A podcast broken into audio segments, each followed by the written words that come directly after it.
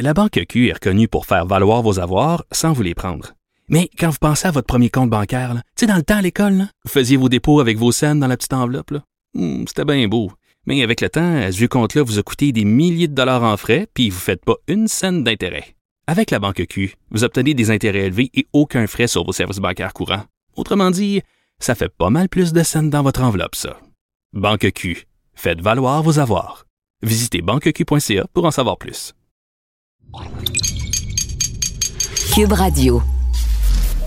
La Banque Q est reconnue pour faire valoir vos avoirs sans vous les prendre. Mais quand vous pensez à votre premier compte bancaire, tu sais, dans le temps à l'école, vous faisiez vos dépôts avec vos scènes dans la petite enveloppe. Hmm, C'était bien beau. Mais avec le temps, ce vieux compte-là vous a coûté des milliers de dollars en frais, puis vous ne faites pas une scène d'intérêt. Avec la Banque Q, vous obtenez des intérêts élevés et aucun frais sur vos services bancaires courants. Autrement dit, ça fait pas mal plus de scènes dans votre enveloppe, ça. Banque Q, faites valoir vos avoirs. Visitez banqueq.ca pour en savoir plus.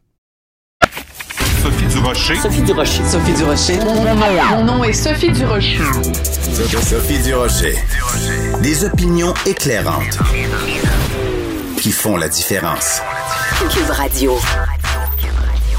Bonjour tout le monde, bon jeudi. J'ai une suggestion pour vous, un balado devine qui vient souper avec Mario Jean et Benoît Roberge. Mario Jean, humoriste, donc qui est revenu euh, sur cette controverse qui avait marqué sa carrière il y a quelques années de ça, quand il avait été accusé de faire un blackface. Olivier, puis le- le- le- le- notre concept, c'était qu'on se ramenait tout le monde en famille. C'était la famille. C'était le- comme un peu la ligne directrice, puis c'était comme tout dans une même maison, puis tout le monde était là, puis c'était la famille de l'humour, puis un tel fait partie. Et là, moi, en entrée, je, je, j'imitais des humoristes qui rentraient au gala, puis, euh, on, puis c'était, on fait tous partie de la même famille de l'humour. C'était inclusif, alors. Ben là, s'il y a pas. Puis là, ben, ben, Boucard. Boucard fait partie de nous autres. Boucard fait partie de notre famille. Alors, je vais faire Boucard, qui rentre, puis qui dit, ben, moi, comme mon grand-père disait, on fait tous partie de la famille de l'humour. Ben, puis il rentrait. Puis c'est un autre, c'est un autre. Mais comment tu fais Boucard? Ah oui, faut tu faut. Ben, Si moi, je prends un- une personne noire pour faire Boucard, ça fuck le concept parce que c'est moi qui imitais euh, André Sauvé, euh, Peter McLeod, tu sais, tout ça. Bon, là, puis tu mettais même des filles. oui. Puis là, le, le, le, le- le- si je le prends, si je le fais pas, je l'exclus. Tu sais, pour moi, tu comprends, il y, a- il y avait pas plus inclusif que ça. Mais ça a passé comme un blackface. Alors, quand vous voulez être inclusif, vous vous faites accuser d'être exclusif. Quand j'ai entendu ça, j'ai poussé un grand. Ben voyons donc. La Banque Q est reconnue pour faire valoir vos avoirs sans vous les prendre. Mais quand vous pensez à votre premier compte bancaire, tu sais, dans le temps à l'école, là, vous faisiez vos dépôts avec vos scènes dans la petite enveloppe. Hmm, C'était bien beau. Mais avec le temps, ce vieux compte-là vous a coûté des milliers de dollars en frais, puis vous ne faites pas une scène d'intérêt. Avec la Banque Q, vous obtenez des intérêts élevés et aucun frais sur vos services bancaires courants. Autrement dit, ça fait pas mal plus de scènes dans votre enveloppe, ça. Banque Q, faites valoir vos avoirs. Visitez banqueq.ca pour en savoir plus. Sophie Durocher. Une femme distinguée qui distingue le vrai du faux. Vous écoutez Sophie Durocher. Depuis vendredi dernier, on entend beaucoup, beaucoup prononcer le nom de Camille Lorrain, le père de la loi 101. Tout ça à cause d'une controverse autour de la possibilité de nommer une petite promenade piétonnière à Outremont du nom de Camille Lorrain. Ça a provoqué vraiment euh, tout un débat sur la place publique. Mais moi, je voulais revenir à l'origine de toute cette histoire-là en parlant à celui qui a euh, donc euh, lancé cette idée-là de nommer cette promenade promenade Camille Lorrain. Il s'appelle Maître Jean A. Savard. Il est président de la Société d'histoire d'Outremont. Monsieur Savard, bonjour. Bonjour, Madame Durocher. Ça me fait plaisir de vous parler. Moi aussi, parce qu'on va pouvoir remettre d'une certaine façon les pendules à l'heure. D'abord, on va commencer par le début, Maître Savard. Pourquoi vouliez-vous, à la Société d'histoire d'Outremont, rendre hommage à Camille Lorrain?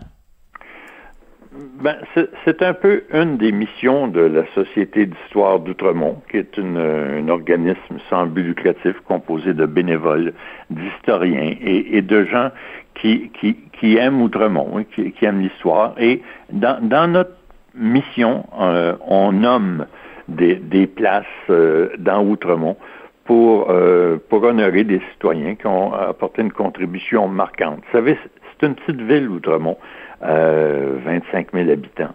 et ça date, c'est une ville qui date de 1875 il n'y a, pas, a pas de nouvelles rues à Outremont. Il n'y en a jamais eu, sauf dans, la dernière année avec le, campus de l'Université de Montréal.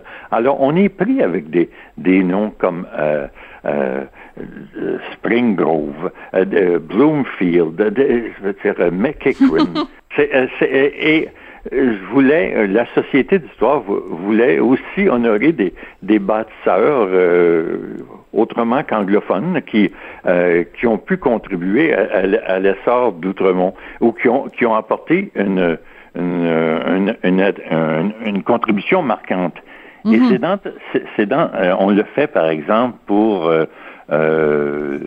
le parc Jacques Parizeau. On a, c'est la Société mhm. d'histoire qui, a nommé le parc Jacques Parizeau. Alors, euh, et, pour beaucoup, beaucoup d'autres choses, des parcs Raoul d'Endurant, Jacques Tessier, et ça, mhm. allait très bien. La, ville, l'arrondissement collaborait énormément euh, euh, avec nous, puis nous remerciait chaudement jusqu'à l'incident Camille Lorrain.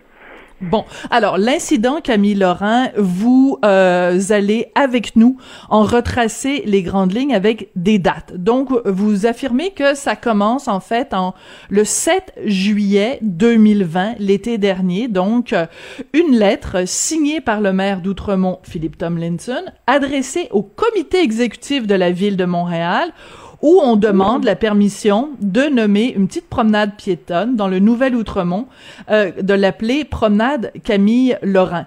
Et cette proposition-là est faite à partir d'analyses approfondies de la part de l'arrondissement et de votre société d'histoire. La prochaine étape, c'est quoi après ça? Après que la lettre soit envoyée, c'est quoi la prochaine étape? Ben, lorsqu'on a reçu la, lettre, euh, la copie de la lettre, parce que vous voyez que je suis en, copie de, cette lettre-là, adressée par le maire Tomlinson au comité exécutif, moi, je, me suis dit, et j'ai dit à mes membres, bon, c'est en de bonne main, on va faire confiance au, maire, et, il demande de nommer euh, la promenade piétonne Camille Lorrain, c'était suite à nos recommandations, entendons-nous, mm-hmm. mais euh, le maire se faisait notre porte-parole. Moi, mon problème, c'est que j'ai cru ça. Et euh, plus tard, vers euh, septembre euh, ou octobre, ben, il y a des membres qui me disaient, mais qu'est-ce qui arrive là-dedans? Écris donc au maire. J'ai dit non, il y a une lettre du maire au comité exécutif et je, respecte sa, parole. Le 21 janvier 2021, là, c'est coup de théâtre. je veux dire, j'en reviens pas encore il y a la, euh, Madame Valérie Patreau, qui est une euh, conseillère de, euh, dans, dans, le dans le, l'arrondissement l'arrondissement d'Outremont. Alors, Madame Patreau m'écrit soudainement le, 20 janvier 2021 après Noël, ça, là, qu'elle me souhaite une très bonne année et je reviens vers vous afin de revoir la liste proposée. Et elle m'annonce tout de go que ce n'est plus Tomlinson qui est en charge, c'est elle, Valérie Patro, et qu'elle veut qu'il apparaît important d'intégrer dès maintenant et pour le futur des critères de parité, d'inclusion des minorités dans le choix des noms. Euh, elle dit, je comprends que l'histoire outremontaise est moins favorable euh, aux personnes issues de la diversité et aux femmes, mais euh, bon. Et là, c'est là qu'elle m'annonce. La liste actuelle. Alors ça, c'est la liste qu'avait proposée au comité exécutif le maire Tomlinson. Mm-hmm. Elle nous annonce que la liste actuelle ne, ne permet pas d'assurer une parité de la toponymie et encore moins à la grandeur de l'arrondissement. Aucune des propositions actuelles ne permet non plus d'intégrer plus de représentants et de représentantes issues, point E, point S, point de minorité culturelle, ethnique, point, euh, trois, trois petits points. Alors, c'était une fin de non-recevoir, et ce qu'on me disait, c'est que Camille Lorrain était refusée parce que c'était pas une femme et qui n'était pas issue de minorité culturelle ou ethnique. Qu'est-ce que vous voulez que je fasse? Euh, je veux moi, moi, je veux savoir comment vous avez réagi quand vous avez reçu cette lettre-là, 21 janvier 2021. Ah, j'ai... J'ai écrit une lettre assez euh, incendiaire euh, à Mme Petro et au maire, euh, parce qu'elle voulait dans cette lettre-là aussi me rencontrer afin de m'apprendre comment, à l'avenir, je devrais inclure des noms de femmes, de minorités ethniques et culturelles. J'ai répondu que moi, on était une société bénévole sans, but lucratif et indépendante et que jamais je, je recevrai un cours sur euh, comment e-, être plus inclusif. on, a une mission, c'est de respecter l'histoire d'Outremont. On fait des suggestions et euh, on ne sera pas influencé par euh, des dogmatismes ou, quoi que ce soit. On a, on a bien fonctionné depuis 45 ans. sans ça, nous, c'est l'histoire qui, qui, nous, qui nous anime. C'est ça notre mission. On est la société d'histoire d'Outremont. D'accord. Euh, Monsieur Maître Savard, c'est très important. Je veux l'entendre de votre bouche. Donc, vous nous confirmez aujourd'hui que la raison pour laquelle la, la, la, cette conseillère d'Outremont vous a dit que le nom de, de, de Camille Lorrain ne pourrait pas être apposé à cette promenade, c'est parce que c'était un homme et qu'il n'était pas issu d'une communauté ethnique. Pouvez-vous nous le ben, confirmer? c'est la, la seule. Écoutez, c'est euh, peut-être qu'elle avait d'autres raisons dans sa tête, je ne le sais pas. C'est la seule raison qu'on m'a donnée. Et euh, un peu plus tard, le, maire Tomlinson m'envoie une lettre et il me dit que la, la proposition euh, est, rejetée parce que j'ai envoyé une lettre assez incendiaire à Mme Pateau et, le maire a cru bon d'intervenir, puis disant que la proposition euh, que nous avions faite euh, est rejetée par la ville-centre. Et là, il, il, donne pas de raison, il dit pour des raisons hors de notre contrôle. C'est tout ce que j'ai. Alors moi, j'ai la lettre de Valérie Patrou qui me dit une chose. Mhm. Le, maire Tomlinson dit que c'est pour des raisons hors de son contrôle. Et là, soudainement, là, en mars, lorsque tout a dégénéré, on nous annonce que c'était parce que il y avait un bout de rue euh, à Pointe-aux-Trembles euh, qui s'appelait Camille Lorrain. Imaginez un qui, a peut-être trois adresses là qui, qui mènent dans un cul-de-sac au club de golf. Euh, bon, à 40 kilomètres d'ici, parce qu'un un, bout de rue c'est considéré comme une voie publique et au même titre que la promenade piétonne qui, qui traverse le parc Pierre Dansereau.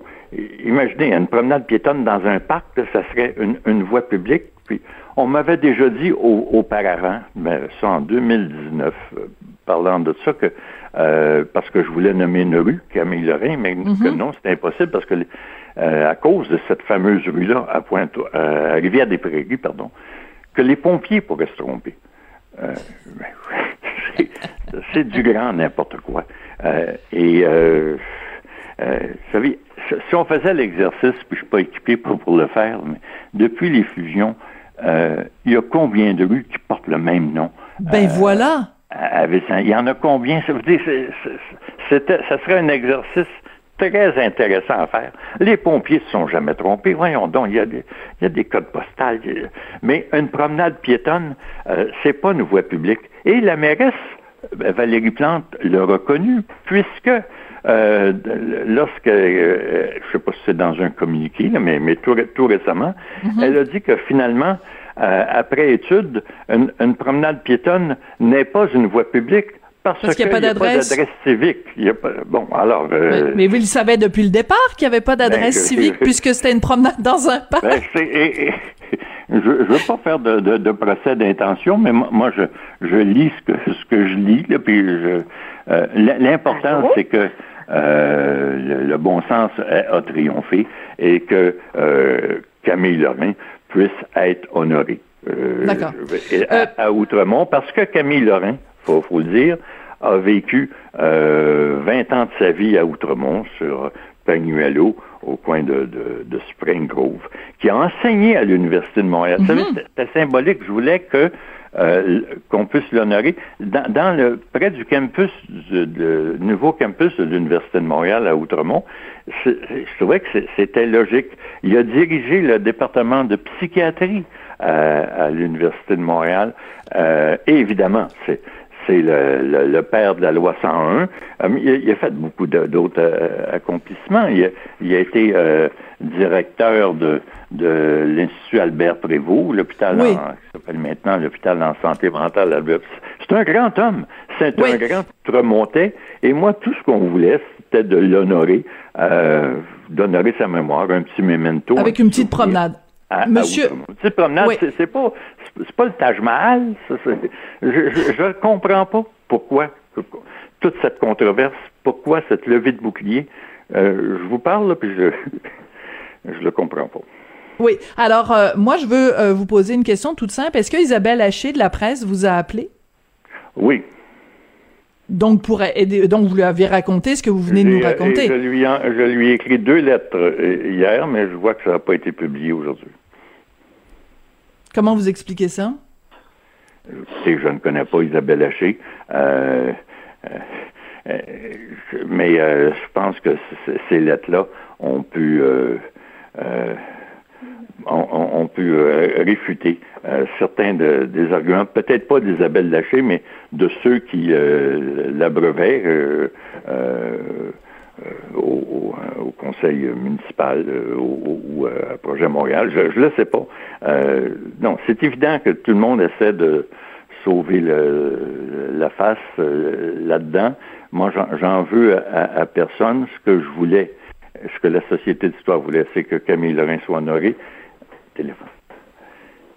Et que et c'est fait. Alors, euh, mais c'est au lieu de, de, pouvoir pavoiser tout ça, je veux dire, c'est encore de, la controverse. Je, je suis un peu fatigué de tout ça. Monsieur euh, Maître Savard, euh, vous avez écrit une lettre qui a été publiée dans euh, le journal d'Outremont et vous terminez votre lettre en disant il est clair que malgré sa récente profession de foi envers la langue française, la mairesse Valérie Plante et son administration n'ont jamais eu l'intention de permettre à l'arrondissement d'Outremont d'honorer la mémoire du père de la loi 101 en nommant sur son territoire une simple promenade piétonne du nom de Camille Lorrain. Cette attitude cavalière et méprisante de la ville-centre se doit d'être dénoncée. Pourquoi vous continuez à maintenir que euh, la mairesse Valérie Plante euh, elle-même euh, refusait que la promenade s'appelle Camille Lorrain? écoutez, vous faites bien de, me poser la, question. moi, j'ai cru, à tort ou à raison, j'ai jamais parlé à, Valérie Plante. entendons-nous, là. J'ai jamais parlé à, la ville-centre là-dessus dans les deux dernières années. Euh, moi, je n'avais que la parole du maire, euh, Tom Linson, qui est du, même parti de Valérie mm qui est notre maire ici, et sa, conseillère. Et, je, respecte les, hiérarchies, et j'ai euh, pas passé par-dessus la tête de personne. Et je, mon interlocuteur, c'était l'arrondissement d'Outremont. Et j'ai cru en leur parole en me disant que c'était pas eux, c'était la ville-centre qui refusait. On me répétait ça à moult reprises. Alors, j'ai fait 1 plus 1 égale 2. La ville-centre, pour, pour moi, là, c'est, c'est, c'est, quoi? Alors, il y, a une mairesse qui est en charge de tout ça, et j'en ai conclu que, qu'elle était au courant.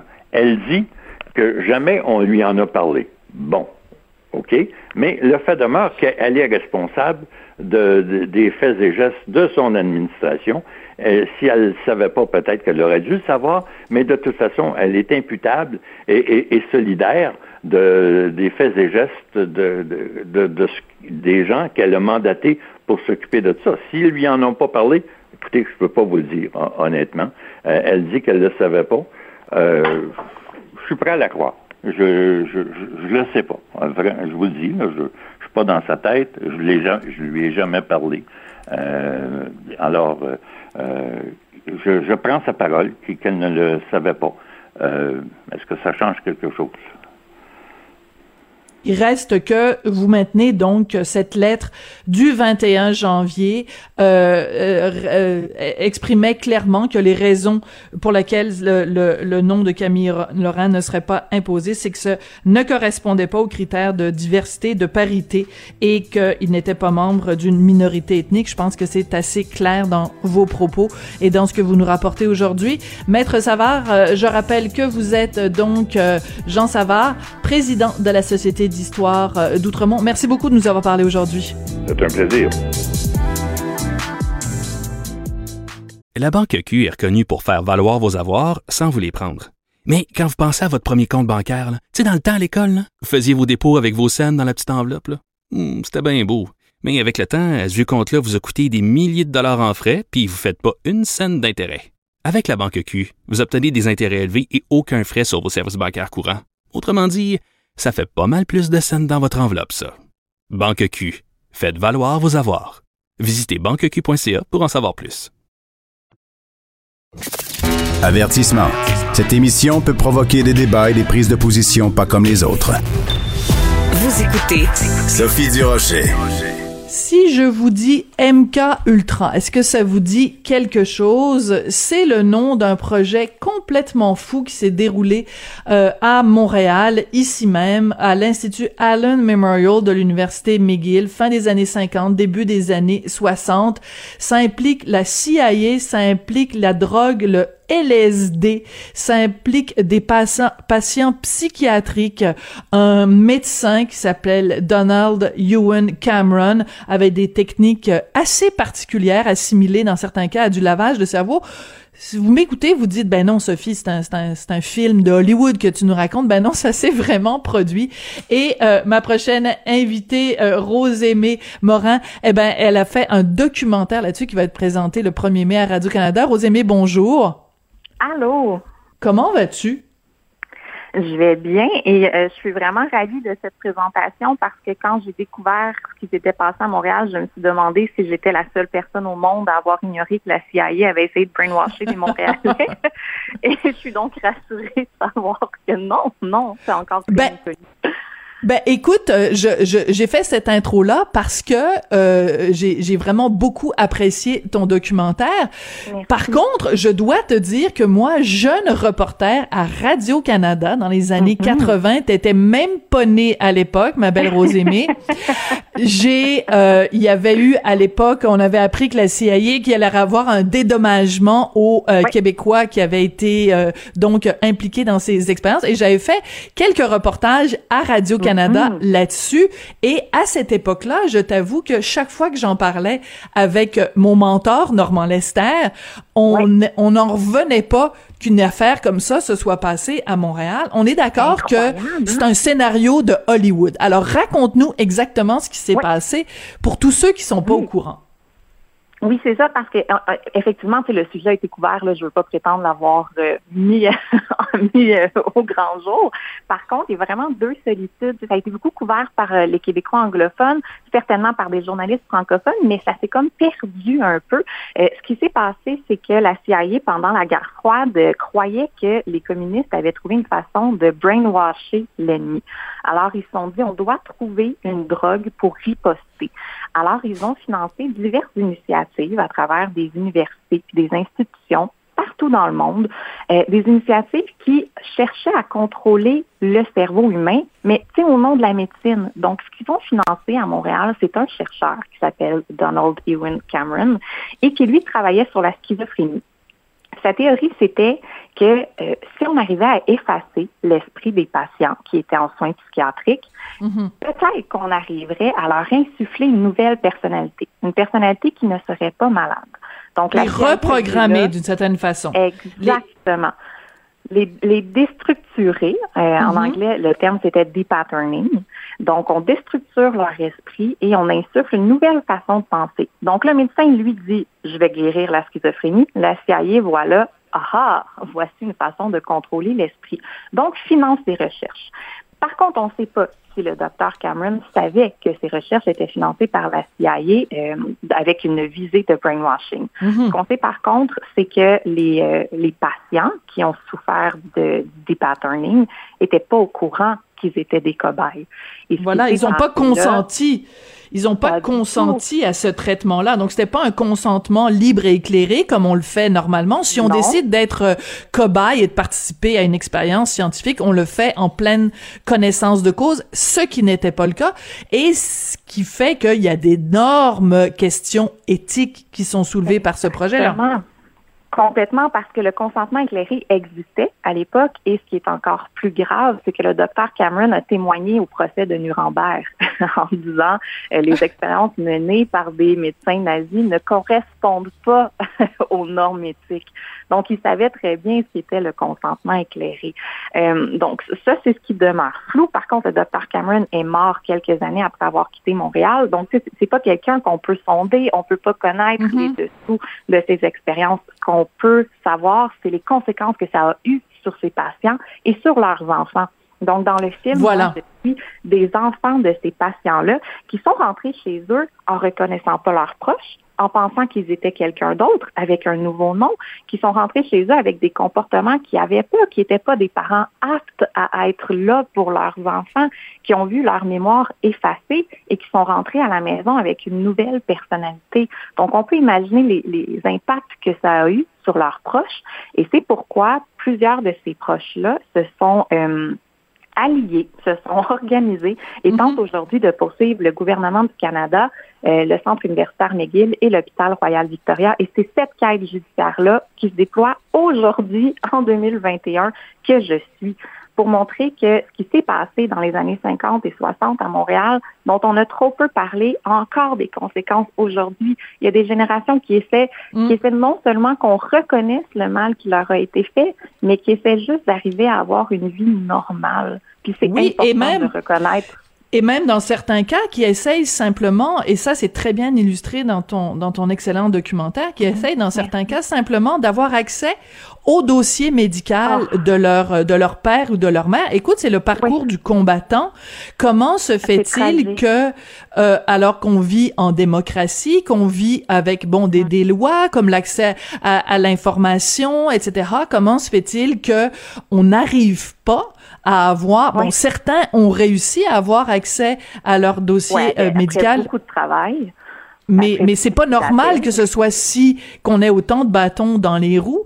Et parallèlement à ça, c'est pas normal non plus que toi, quand tu fais des démarches auprès de McGill, auprès du gouvernement, que tu te heurtes à des portes closes. Oui, c'est une histoire dont on veut pas parler. Puis bon, les institutions nous disent on veut pas en parler parce qu'il y a, il y a un recours judiciaire qui, qui a lieu présentement. Et je comprends ça. Et moi, ce que je répondais, c'était pas de problème, mais est-ce qu'on peut parler de ce qui s'est passé à l'époque, s'il vous plaît? C'est connu, il y a des sources officielles, on peut parler de comment ça s'est passé. Et surtout, j'aimerais que vous me disiez pourquoi ça ne pourrait plus se passer aujourd'hui. Parlez-moi mm-hmm. pas du recours, c'est pas grave, mais expliquez-moi en quoi les temps ont changé. Comment on sait aujourd'hui que si moi j'ai un enfant et que j'ai une dépression postpartum, comme plusieurs des victimes du MK comment on peut s'assurer que moi, euh, mon consentement sera respecté? Expliquez-moi juste ça. Puis c'est pas quelque chose qu'on pouvait faire et pas parce que euh, on est en danger quand on est à l'hôpital. Je crois honnêtement que le consentement est respecté, mais on veut pas parler de ce qui s'est passé. On veut pas parler de mm. santé mentale. On est tellement frileux et c'est ça qui m'a choqué dans ce processus-là. C'est le manque de transparence des institutions impliquées et ça fait juste nourrir notre cynisme et notre peur. Tout à fait. Alors que, moi, alors que ce que je voulais, moi, c'est qu'on me rassure, qu'on me dise oui, ça s'est passé, oui, c'est grave, on peut pas tout vous dire parce qu'il y a un recours en, présentement en cours, mais on peut vous dire que les temps ont changé et voici nos normes maintenant, voici hmm. l'éthique. Puis c'est ce que j'ai pas réussi à avoir et c'est ce que je déplore. Tout à fait. Euh, tu as fait plein d'entrevues avec des mhm. enfants de ces gens-là. Tu as même retrouvé une infirmière qui a travaillé avec le docteur euh, Cameron.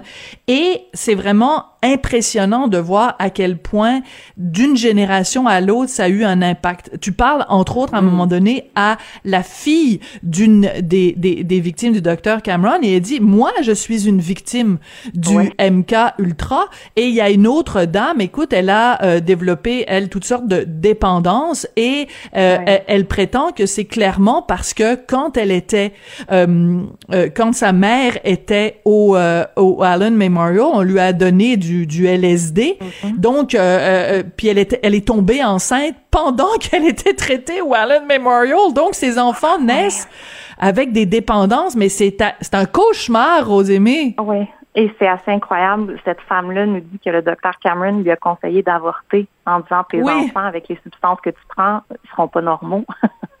Donc, tu sais, c'est effectivement une, histoire d'horreur. Puis, je pense qu'il faut se remettre dans le contexte de l'époque où on testait beaucoup hein, avec le LSD, où c'était euh, une avenue. C'est drôle parce que c'est une avenue qui est vraiment populaire en ce moment en santé mentale. Bien en sûr. 2021, on recommence les tests avec les psychédéliques, puis je crois qu'ils peuvent avoir une pertinence. Puis je pense qu'à l'époque, on y croyait vraiment. Par Oui, contre, parce que ça induit des états, ça induit des états altérés, donc ça permet en effet, tu sais, comme personne mettrait en doute, mettons, de faire de l'hypnose ou faire des choses comme ça, mais Exactement. Puis, puis je crois qu'à l'époque, on pensait bien faire. Maintenant, aujourd'hui, c'est notre responsabilité de reconnaître le mal qui a été fait à ces familles-là et de leur offrir un soutien. Et le gouvernement le fait, mais il le fait en cachette.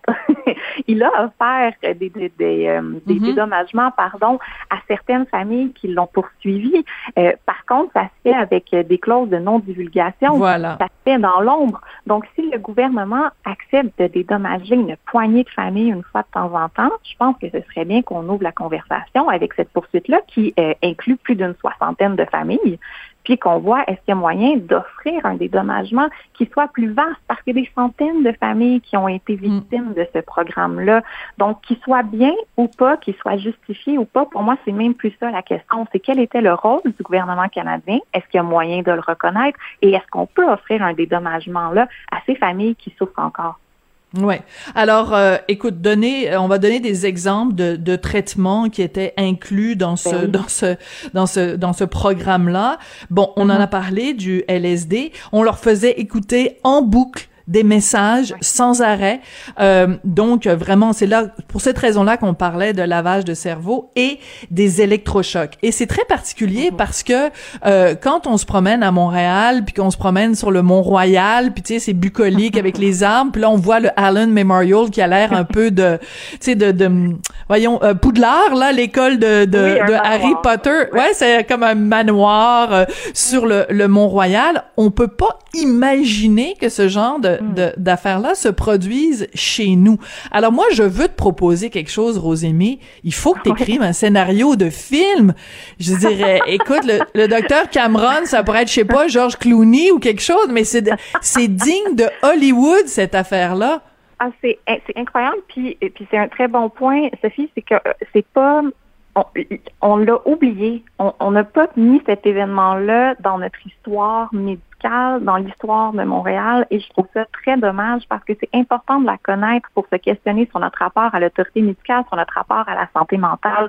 Et si on n'en parle pas, si on oublie ce qui s'est passé à Montréal, je trouve qu'on fait pas notre devoir de mémoire. Mhm. Et d'ailleurs, c'est un peu ce que je reproche au Centre universitaire McGill. Quand on fouille dans leurs archives en ligne, tout ce qui est relatif au docteur Cameron, on ne parle pas du MK Ultra. Puis je pense pas qu'on le fait pour le cacher, mais peut-être que c'est pas bon le souvenir le plus glorieux qu'on puisse avoir. Mais c'est important d'en parler. Je, je, je redemande la transparence. Puis oui, des films, pourquoi pas, mais une vraie discussion. Juste admettre que ça s'est passé. Puis éduquez-nous, remettez les choses en contexte, mais il faut en parler parce que c'est pas normal qu'effectivement on se promène sur le Mont-Royal puis qu'on ait aucune idée de ce qui s'est passé là-dessus, puis des torts que ça a fait. Tu sais, quand on parle d'écouter en boucle des messages, on parle pas de les écouter en boucle pendant quelques heures, on, on parle des écouter en boucle pendant des semaines dans Oui. une salle de privation sensorielle. Euh, Une infirmière qui travaillait pendant les MK Ultra que je rencontre dans le film me dit je comprenais pas pourquoi je devais donner des capsules pour endormir des patients qui ne se réveillaient jamais. Ils pouvaient être endormis pendant un mois. euh, pendant lesquels on leur faisait ensuite des jours pendant lesquels on leur faisait entendre un message pour les reprogrammer. Le but du Dr Cameron, c'était d'amener ces patients à l'état d'enfant pour les faire renaître. Mais à l'état, tu sais, moi, j'ai lu les dossiers médicaux des personnes dans le qui sont présentes dans le film et c'est terrible. L'état d'enfant, c'est c'est ne plus savoir parler, c'est ne plus savoir gérer Ah, ses arrête, besoins arrête, c'est là. terrible. C'est terrible. C'est Oui, terrible, terrible. Écoute, cette je vais, lecture-là est épouvantable. Mhm. Oui, je vais achever de te tuer euh, pour euh, préparer l'entrevue pour aujourd'hui. J'ai tapé MK Ultra pour voir euh, ce qui se disait là-dessus. Peux-tu croire qu'à la SQDC, Ah il y a je- je- des fleurs séchées de Mhm. cannabis produits par la compagnie canadienne Aurora et ils ont pas trouvé de meilleur nom que d'appeler ça le MK Ultra. Non, C'est un peu ça insultant. Ça m'a beaucoup, cho- ça m'a beaucoup choqué, là, d'autant plus que ce soit vendu dans un- une institution qui, qui est gérée par le gouvernement, qui peine Non, à même ses responsabilités dans l'événement. Mais ce qui est dérivé du MK Ultra relève souvent du spectacle, puis ça me choque beaucoup. De la même manière qu'il y a un tour guidé qui se donne sur le Mont-Royal durant l'Halloween pour dire que le lieu est hanté par les victimes du MK Ultra. Donc, tout ce côté-là, spectaculaire, où on se permet de parler de l'événement avec un sourire en coin alors qu'on n'arrive même pas à le reconnaître politiquement, hmm. est dégueulasse, à mon avis. Ça ah, manque ben, complètement de respect pour les familles des victimes. Ben, tout à fait et les survivants et ceux qui sont des victimes, euh, disons, euh, collatérales, hein, disons ça comme ça. Oui, euh, Rosémé, beaucoup, merci beaucoup. Écoute, à chaque fois que je parle de toi, je massacre ton nom.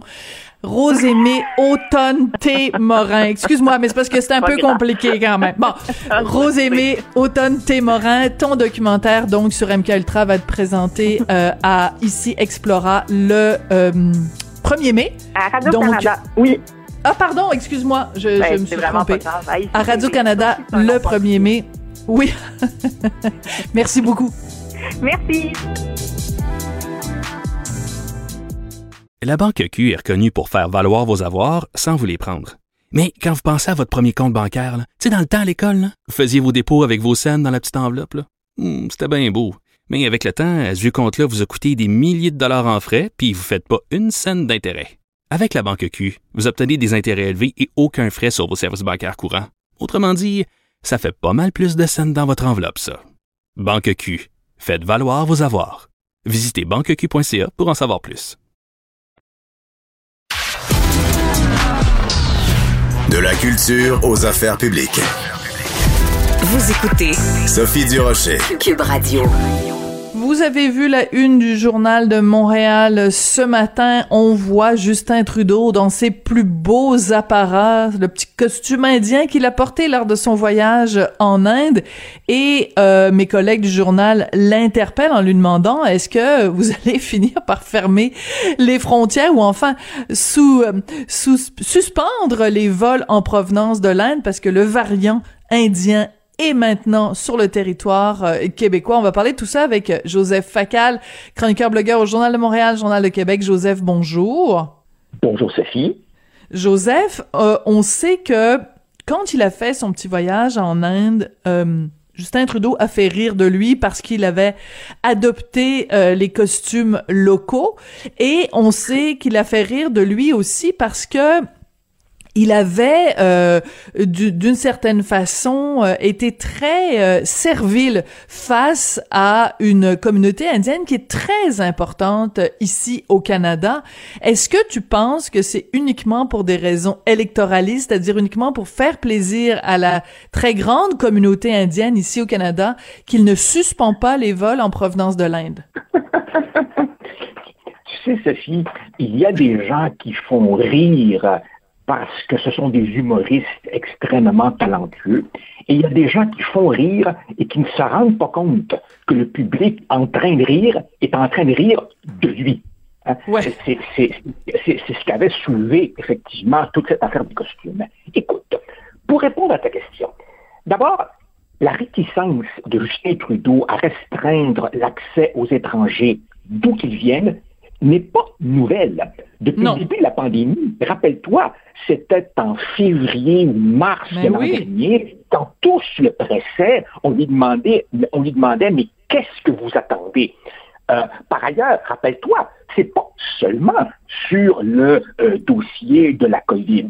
Rappelle-toi, au plus fort de la crise des euh, supposés réfugiés qui rentraient par le chemin oui, Absolument, c'est vrai avait, lâché un tweet disant Réfugiés du monde entier, venez au Canada, nous sommes une terre d'accueil.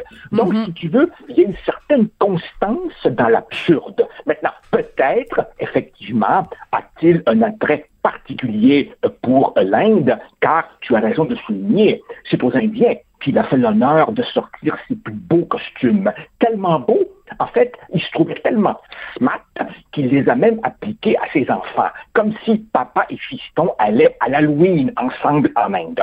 Cela dit, quand tu soulèves la question du calcul électoral, je crois que tu mets vraiment le doigt sur euh, le bobo, et c'est un bobo à plusieurs dimensions.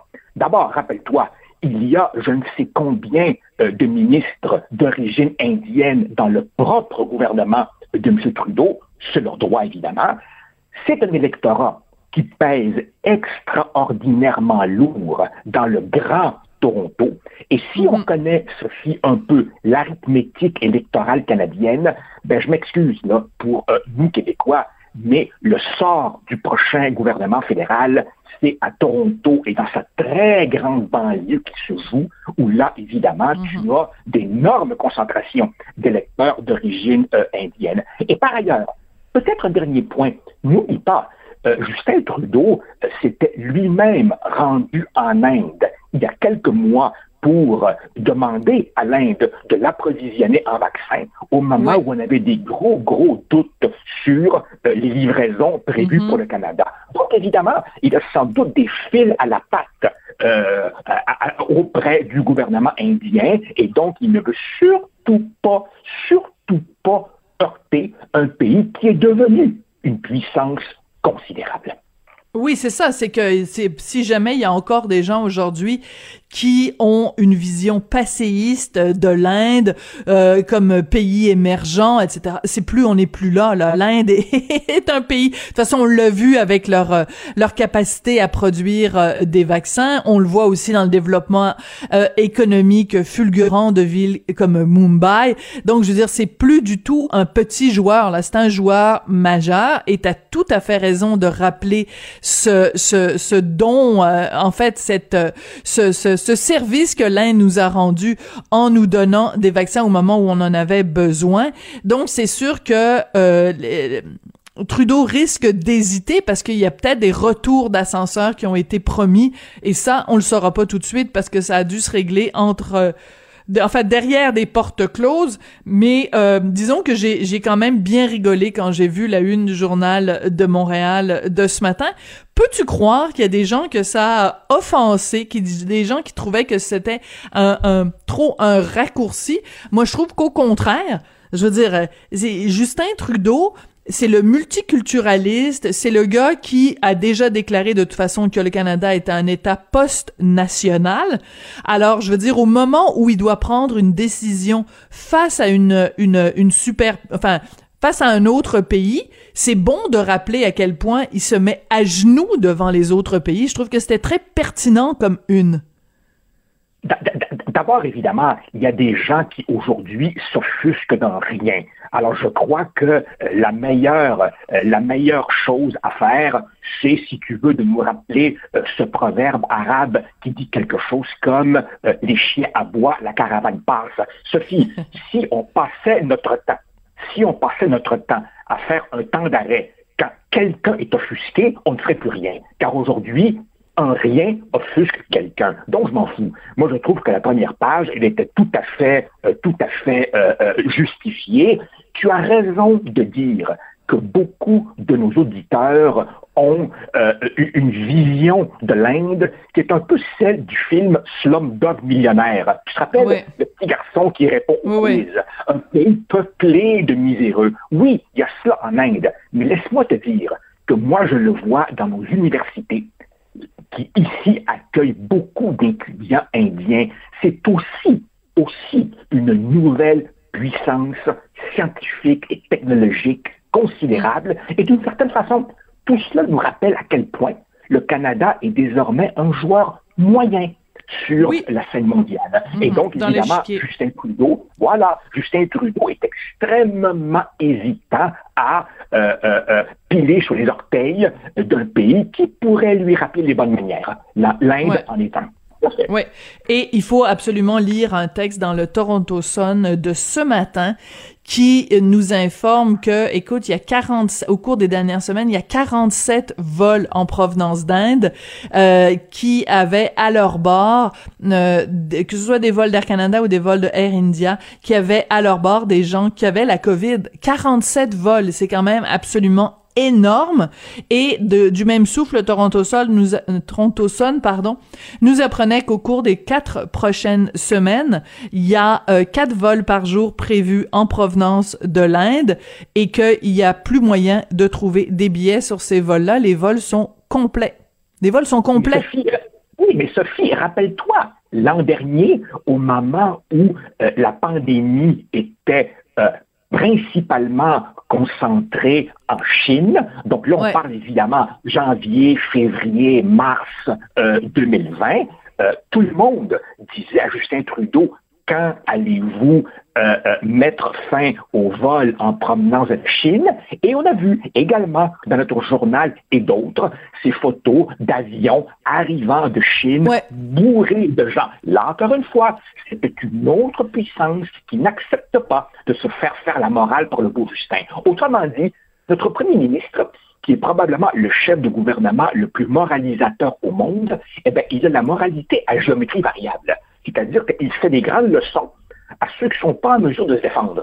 Mais, dire leur cas de vérité à la Chine ou à l'Inde, ah là, il fait beaucoup plus attention, n'est-ce pas? Oui, tu as tout à fait raison. Puis, euh, écoute, ça va vraiment être un cas, je pense, de chronique d'une catastrophe annoncée si on fait rien. Vraiment, je, trouve ça assez décourageant. Écoute, parlons de ce merveilleux pays qu'est le, qu'est le Canada pour parler de l'autre dossier qui est cher à nos cœurs cette semaine, celui de la loi 21, donc le jugement Blanchard. Ta chronique de ce matin est assez claire. Tu compares le Canada à un asile psychiatrique. Euh, tu vas pas avec le dos de la cuillère, donc c'est vol au-dessus d'un nid de de de coucou. Euh, alors, explique-moi ta comparaison avec l'asile psychiatrique, s'il te plaît, Joseph. Ben, écoute, le, jugement était d'une certaine façon prévisible dans la mesure où les arguties juridiques de ceux qui tentaient de contourner la clause dérogatoire n'ont jamais vraiment été convaincants. De l'autre côté, on aurait voulu un jugement un peu moins subtil, car clairement, le, jupon dépasse. Euh, on mm. voit que le juge Blanchard s'est vraiment mis un pince-nez tout au long de la rédaction. Écoute, là, c'est rendu que ceux d'entre nous, ceux d'entre nous qui euh, trouvions raisonnable d'interdire les signes religieux aux enseignantes, nous fondions sur le fait que la liberté de conscience d'un enfant, c'est très mm-hmm. important et qu'à un âge où on est influençable, on ne devrait pas être soumis au prosélytisme religieux actif ou passif de, la prof, même si celle-ci prétend que ce n'est qu'un choix vestimentaire. Eh bien là, évidemment, le, le, juge dit très bien, ça va s'appliquer aux francophones, mais ça ne s'appliquera pas aux anglophones. Autrement dit, quoi? Ça veut dire que euh, euh, la liberté de conscience d'un enfant et, les volontés de ses parents sont maintenant différentes, tributaires de la mm. langue parlée. Et, qu'arrive-t-il, par exemple, des parents anglophones qui, eux, veulent que leur enfant ne soit pas soumis au prosélytisme religieux? Eux, tout d'un coup, ils ont disparu. Et cela trouve sa source où? Et c'est là qu'on en vient au sanatorium euh, canadien. Tout cela trouve sa source dans un article qui n'est pas couvert par la clause dérogatoire, qui est l'article 23. Et l'article 23 de la Charte canadienne, au nom évidemment, au, comme ça sonne bien, du respect des minorités, c'est l'article qui donne aux anglophones du Québec le droit de gérer leurs écoles et qui donne aux francophones du reste du Canada le droit de gérer les leurs. Sérieusement, Sophie, sérieusement. c'est vraiment pathétique. Quelle conception tordue, tordue schizophrène de la réalité peut-on avoir pour penser qu'il y a la moindre équivalence entre un anglo-québécois et un franco-albertain? Eh, dis-moi, dis-moi, en Alberta, ils sont où les équivalents francophones de McGill, Concordia, Dawson, The Gazette et compagnie? Franchement, écoute. Ben, on n'a qu'à voir de toute façon ce qui arrive à l'université Laurentienne, on n'a qu'à voir à ce qui arrive aux droits des francophones euh, dans le rest of Canada. Là, je veux dire, c'est c'est c'est sans commune mesure, sans commune mesure. C'est ça, c'est sans commune mesure. Ici, ici, la communauté anglophone euh, euh, va bien démographiquement parce qu'elle a évidemment une capacité d'intégration extraordinaire des nouveaux arrivants. C'est normal. Les nouveaux arrivants, ne les blâmons pas, voient bien quelle est la langue dominante au Canada. Donc, évidemment, il y a l'attrait de l'anglais et, évidemment, beaucoup d'allophones euh, s'anglicisent. Donc, démographiquement, si tu veux, l'anglophonie québécoise n'a rien à craindre.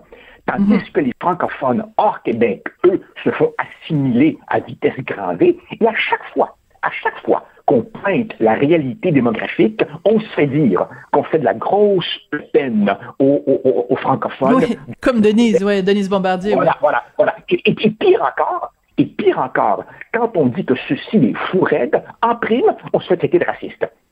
Ah, Mais évidemment, évidemment, Sophie, comme disait un de mes vieux mentors, aujourd'hui décédé, Pierre Bourgault, le vrai problème, c'est l'incroyable tolérance d'une frange de notre propre population. Et Pierre Bourgault disait, malheureusement, il y a des Québécois qui semblent avoir besoin de recevoir périodiquement leur coup de pied au cul. C'est peut-être ça, être colonisé.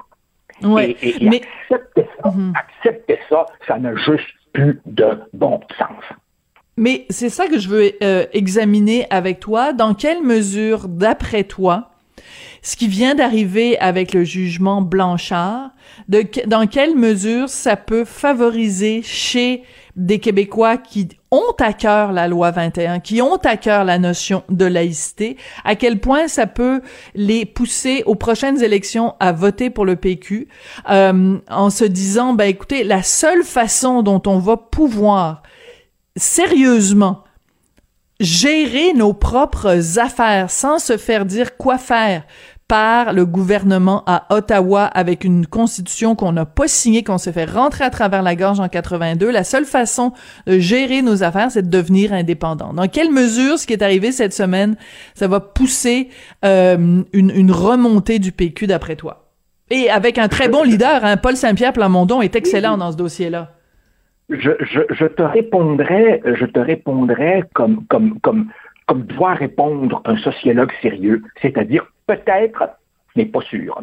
Tu vois, s'il y a une chose, y a une chose que les vraies sciences sociales, pas le wokisme, s'il y a quelque chose que les vraies sciences sociales nous enseignent, c'est ne pas faire de prédictions.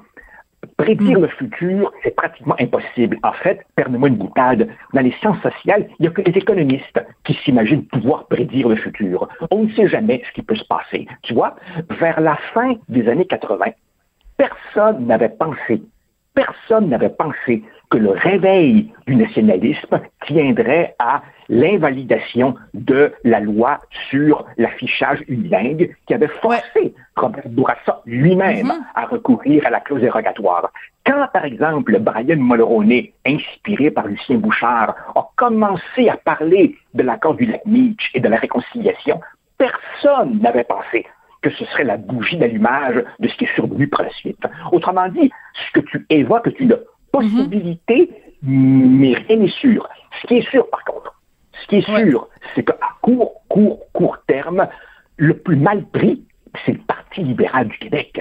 Ben eux, vraiment, ils sont coincés, car, euh, au fond, Mme Anglade a dit, moi, je ne reconduirai pas la clause dérogatoire si je suis au pouvoir. Ça, ça veut dire, la livrer en pâture, évidemment, aux tribunaux fédéraux. De l'autre côté, si elle dit j'abolis la loi 21, je suis cohérente avec moi-même, là, évidemment, comment le Parti libéral va pouvoir rebondir chez, ses électeurs, chez les électeurs francophones dont il n'a pas mm. besoin?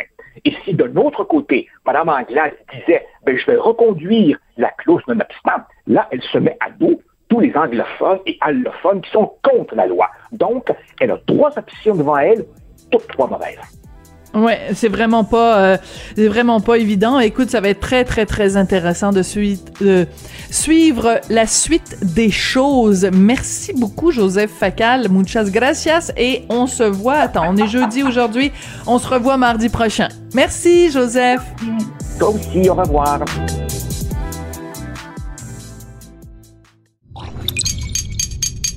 Cube Radio.